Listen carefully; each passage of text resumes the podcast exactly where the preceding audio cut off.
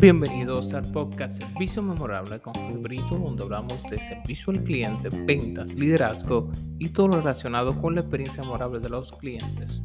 Empezamos.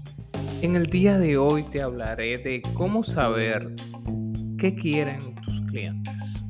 Hace un tiempo en una asesoría y en varias conversaciones estuve debatiendo con clientes y con relacionados que me decían, Jorge, ¿y cómo yo sé qué quiere un cliente? ¿Cómo de verdad yo logro descifrar qué ellos quieren y no quedarme solamente en lo que yo les quiero ofrecer o en lo que yo les quiero vender o quedarme a medias sin llegar exactamente a donde de verdad amerita?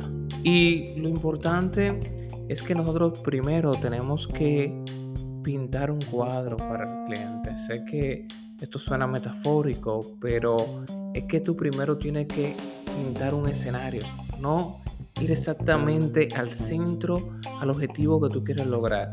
Tienes que irte por las ramas primero, eh, comenzar a pintar ese cuadro, ese paisaje que tú quieres mostrarle a ese cliente. Por ende, si tu objetivo es, para poner un ejemplo, venderle una computadora, no te enfoques solamente en esa computadora que tú quieres vender. Conoce un poco más de tu cliente para tú de verdad saber qué es lo que él anda buscando.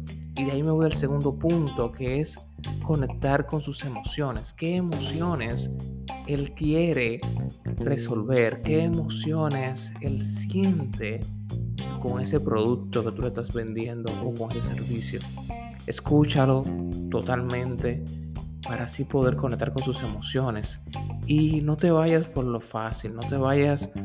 Lo más fácil es decirle, para seguir con ejemplo de computadores, mira, esta es la computadora que te quiero vender y esta computadora tiene tanto, tanto y tanto de capacidad. Esa es la parte fácil. La parte de verdad que es retadora y que por igual es, es la punta de lanza para lograr más ventas y poder saber qué es lo que el cliente quiere, es cuando tú te enfocas en dar una asesoría, es cuando tú te enfocas en de verdad descubrir qué es lo que ese cliente, desde como te dije al inicio, desde sus emociones, desde pintar un cuadro, que pintarle el panorama general, no quedarte solamente específicamente en la computadora, sino lo que la computadora puede resolver. Y, y ahí me voy al cuarto punto, que es muy importante, a preguntas generales preguntas que te den a ti todo este conglomerado de cosas y por igual que te dé a ti el contenido para saber qué es esa persona. No es una pregunta tan específica como, mira, eh, esta computadora tú la quieres de tal capacidad. No, preguntas generales es, tú tienes familia, tú tienes más, eh, tienes hijos, es una computadora que tú la vas a utilizar tú solo o cómo es tu día a día, en qué trabajas. Porque es tan importante hacer preguntas generales porque esto hace que el cliente no esté a la defensiva y no te esté dando respuestas muy cortas o respuestas que no te den la sustancia para tú descubrir de verdad qué es lo que él quiere. Cuando tú haces preguntas generales, el cliente baja las defensas y ahí que tú descubres qué de verdad desea lograr esa persona. Ahí que tú ves las emociones, ahí que tú ves por igual qué es lo que ese cliente quiere resolver. Recuerda que cada venta y cada cliente busca resolver problemas o busca evitar problemas. Entonces, cuando tú haces preguntas generales, el cliente se siente en confianza y se abre para ti. Quinto punto es, tienes que ser paciente para tú descubrir qué es lo que el cliente quiere. No, no creas que se, se trata de una carrera que tienes que hacer, de una carrera rápida. Esta es una carrera de constancia es una carrera de tiempo, donde tú con paciencia vas escuchando cada una de las respuestas del cliente a tus preguntas. Primero empiezas con preguntas generales para que el cliente te, te vaya poco a poco conversando. Mira, ¿para qué quieres utilizar la computadora? ¿La van a utilizar tus familiares o solo la vas a utilizar tú? Ahí él se va a hablar de lo que le ha pasado en la vida, de que sí, mira, ser mis hijos, porque ellos también están haciendo tareas, ellos sí y por ahí si te, si te fijas, está tocando el lado también de las emociones, estás tú dejándole lo fácil a él, que es lo fácil es cuéntame lo que tú desees, lo difícil para ti es ir por las ramas cuando tú quieres disparar exactamente al centro. Pero primero, y repito, tú no puedes ir al objetivo, sino tú vas poco a poco, llevándolo. Tú eres como un torero que va llevando poco a poco. Entonces, luego, ¿qué tú haces? Hazle sentir al cliente que tiene el control de todo. ¿En qué sentido? Hazlo cuando tú estás hablando y tú le hablas de, esta manera con preguntas generales, preguntas abiertas. Tú le dejas ver a ese cliente que él tiene el control de la negociación aunque no sea 100% así, porque él te, va a ir construyendo la propuesta. Entonces tú le hablas y le haces, para mí, la pregunta más importante y el enfoque más importante para descubrir qué quieren los clientes. Tú le preguntas, ¿qué deseas lograr?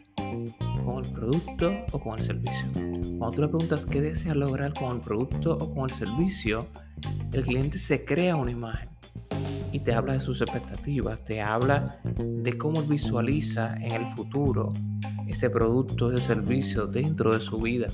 Y ahí tú puedes saber qué dentro de la amalgama de cosas que tú tienes, qué le va a ayudar, qué le puede servir a ese cliente para lograr lo que de verdad él quiere.